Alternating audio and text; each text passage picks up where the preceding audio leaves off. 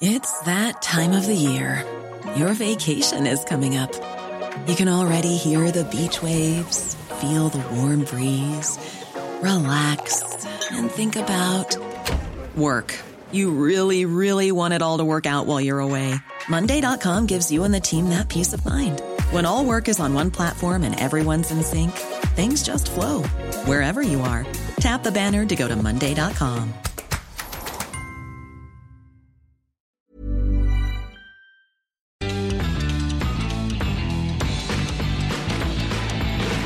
Hola a todos, yo soy Fernanda Dudet y esto es Sin Comentarios, un proyecto que realizamos de la mano del informador Diario Independiente aquí en Jalisco.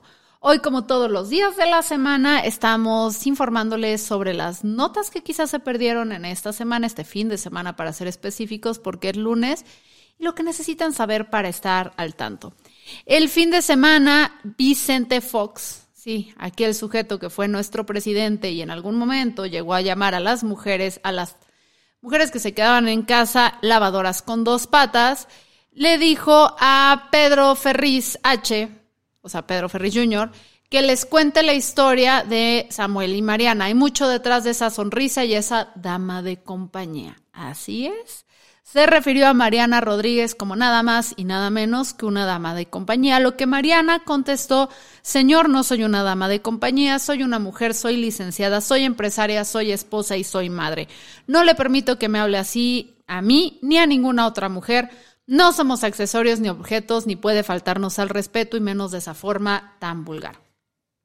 Vicente Fox dijo, tienen toda la razón, ya cambié, ya no soy como estaba en mi sexenio, perdón Mariana, fui totalmente un misógino de popó, porque ya somos un medio oficial, eh, somos un medio respetable, eh, y no voy, a, no voy a incurrir en violencia política, de, no voy a incurrir en violencia de género durante estas campañas electorales.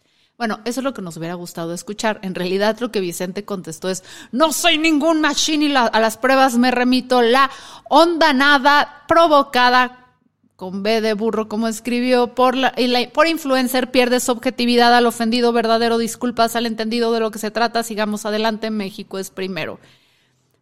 Con las patas escribió Vicente, demostrando cada vez y dejándolo en claro que este señor hay que quitarle el celular. Ya hay que quitarle el celular. No, nunca ha hecho mucho sentido, pero hoy más que nunca es usted dedíquese a lo que está haciendo que es la venta y comercialización de cannabis. Creo que ahí ha intentado hacer cosas interesantes, otras un poco monopólicas, pero enfóquese en eso, señor. Sálgase de la de la de las redes sociales y las campañas. Xochitl también ya como que dijo, yo no me quiero meter en este bronca, en, condeno todo tipo de violencia de género, pero bueno. Sobre la mega farmacia, en recientes declaraciones, el presidente Andrés Manuel López Obrador justificó la compra de un almacén en Huehuetoca, Huehuetoca, Estado de México, para lo que ha llamado la megafarmacia. El mandatario señaló que a pesar de estar actualmente vacío, el almacén se adquirió por cerca de 2 mil millones de pesos y va a empezar a equiparlo próximamente. El Palacio Nacional explicó que ya se entregó el 10% del valor del inmueble y que el pago se va a completar el en febrero del próximo año. Además mencionó que el proceso de adquisición siguió los procedimientos legales correspondientes. Aquí no hay nada que ver, no se asusten. También minimizó las críticas sobre la apariencia actual del almacén, asegurando que ya se está trabajando para adaptarlo a su nuevo propósito como megafarmacia y se espera que la inauguración, que estaba prevista para finales de diciembre, pueda retrasarse al 15 de enero debido a imprevistos. Cabe destacar que esta farmacia ha generado muchísimas controversias porque no se entiende todavía bien a bien cómo va a operar y sobre todo cómo se va a hacer de todos los medicamentos, porque recuerden que los medicamentos no es como, no, no es como una de estas plataformas donde tú en tu celular pides y te llega lo que quieras en 15 minutos, comprar medicamentos y luego tendremos que invitar a Gonzalo Oliveros a que nos hable más de esto. Es sumamente complicado, o sea, hay medicamentos de mucha especialidad que tienen condiciones muy específicas para guardarse, para almacenarse, etcétera. Y también tenemos que entender cómo en otras partes del mundo se están apostando a los gobiernos, están apostando a una compra de medicamentos que no dependa tanto de un sistema centralizado donde el gobierno es quien gestiona todo, sino que Porque pongamos este caso, ¿no? Imagínate que tú eres una mamá o que tú eres un papá o que tú eres una persona que te enfermas, no te puedes trasladar hasta la clínica que te corresponde, sino que tienes que ir a lo que está en la esquina de tu casa, comprar lo que necesita y guardarte. Esa es la principal compra de medicamentos que se hace, no para problemas mayores y especializados. Entonces, de repente, como que con este sistema centralizado que dice que en menos de 24 horas vas a tener todo en tu casa, sí, pero a veces no tengo 24 horas. Necesito arreglar el problema ya, inmediatamente. Y en otras partes del mundo lo que hacen es que cuando tú vas y compras en la esquina, te devuelven el dinero. ¿Sabes? El gobierno dice, va, no hay bronca, se soluciona el problema. Pero acá a este partido político le gusta mantener el control de las cosas. Y eso, eso quizás no sea la mejor solución para todos. Pero bueno, invitaremos luego a alguien que sepa más de medicamentos a hablar de esto. Los probióticos nos están salvando de los microplásticos, o al menos parcialmente. Una investigación de científicos iraníes sugiere que los probióticos podrían ayudar a mitigar la toxicidad y la inflamación inducidas por los plásticos en nuestros sistemas digestivos.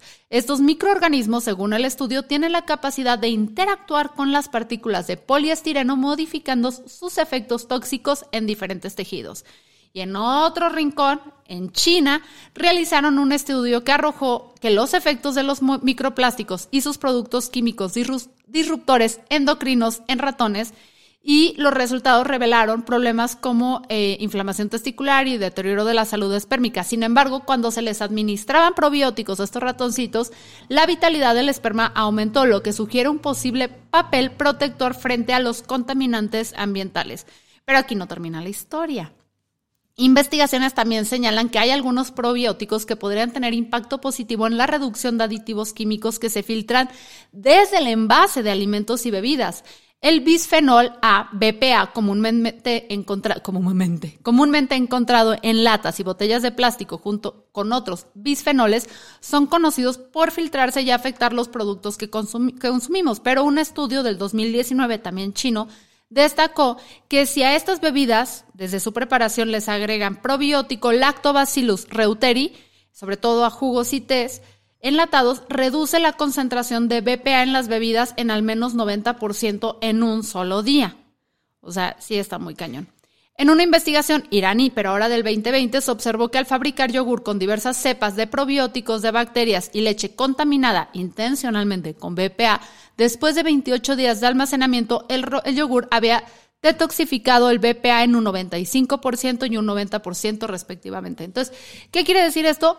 Que consuman probióticos. Y no solamente por el tema de los microplásticos, sino que ya hay muchos estudios ahí afuera que relacionan la salud de nuestra cabecita a un nivel emocional, pero también cerebro, física, con nuestro aparato digestivo. Y constantemente con el uso de medicamentos, con malas dietas, contra todo eso estamos atentando con, contra nuestra flora intestinal y la mejor manera de regularlo es a través de el consumo de probióticos.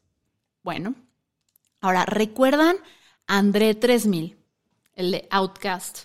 Hey Ya, Hey Ya, Shake It Like a Polaroid Picture, bueno, dio una entrevista a GQ titulada On Darth to André 3000. Y básicamente está diciendo que después de 17 años sin lanzar un álbum, pues la verdad es que esto es lo que tiene. Lo único que nos puede ofrecer es un álbum de improvisación musical liderada por la flauta, que es lo que él toca, porque ¿de qué más les va a hablar? O sea, ¿de qué nos va a hablar? ¿De, que se va a hacer una colonoscopía?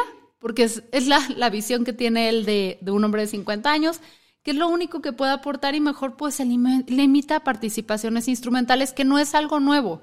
Recuerden que contribuyó con la flauta a la banda sonora de Everything Everywhere All at Once, esta película que le fue súper bien en la entrega de los Oscars, y también al tributo a su madre en el 2018, Look Man No Hands. Entonces, New Blue es su disco más reciente instrumental que aparentemente no está tan mal. Yo lo escuché, me parece un poquito aburrido.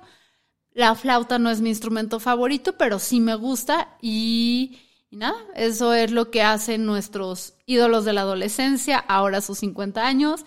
Pasen, escúchenlo, hay que apoyarlos en las distintas etapas. ¿Cuántas veces no nos hizo bailar Andrés, André 3000? Apoyémoslo en esta nueva fase. Matt Rife, Matt Rife, hablemos sobre el comediante Matt Rife. Si bien, o sea, lanzó un especial en Netflix llamado Selección Natural y ha generado muchísimas controversias por el tipo de bromas que incluye. Si ustedes no ubican a Matt Drive, es porque no pasan suficiente tiempo en TikTok. Se hizo ahí muy viral por su cabareteo, que es esta interacción que tienen los comediantes con su audiencia, donde platican con ellos y a partir de la información que reciben hacen chistes. Y pues además de eso, se hizo famoso porque el sujeto es increíblemente atractivo físicamente. Y esto no está abierto a negociación. El señor es guapo, parece un muñeco Ken, pero a la enésima potencia.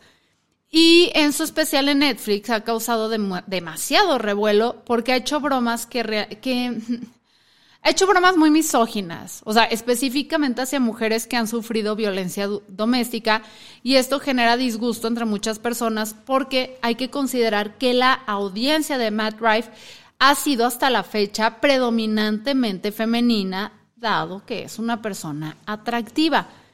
Pero Matt Rife dejó en claro que estas cosas no le importan. De hecho, hace poco hizo una entrevista con Variety donde dijo que él ya no tiene la intención de cómo complacer a las mujeres, que su objetivo es llegar a más hombres.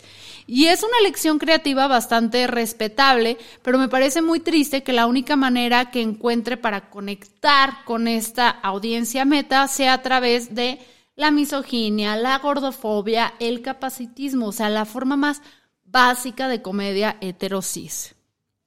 En respuesta a las críticas, Matt Rife ha adoptado una actitud totalmente predecible. Subió una historia en Instagram diciendo que si alguien se sentía ofendido, diera clic en este link para poder leer sus disculpas, que en realidad los llevaba a una página para cascos diseñados para personas con diversidad funcional. O sea, la respuesta es criticada porque responde a los insultos misóginos que hizo con una respuesta o con una serie de insultos capacitistas. Personalmente yo ya vi el especial de Matt Rife. Eh, algunos de sus TikToks sí me hicieron reír, sí me parecía simpático, un poquito subidito de tono, un poquito pasadito de lanza, pero la gente que iba a verlo pidió esa interacción y se reían, así que se lo dejamos pasar. Pero la verdad es que en su especial una se da cuenta que realmente no es que sea particularmente talentoso, es que es particularmente atractivo. En fin, me parece lamentable que haya subido a la fama y ahorita que está ahí, desaproveche esta oportunidad para nada más atacar a grupos particularmente vulnerables. ¿Ustedes han visto su especial? ¿Qué opinan al respecto? Yo soy Fernanda Dudet, esto fue Sin Comentarios, un proyecto que se realiza de la mano del informador Diario Independiente aquí en Jalisco. Ojo, las opiniones emitidas en este podcast no son responsabilidad de nadie, ni siquiera la mía. Em, y nada, déjenos sus comentarios. Nos escuchamos la próxima vez.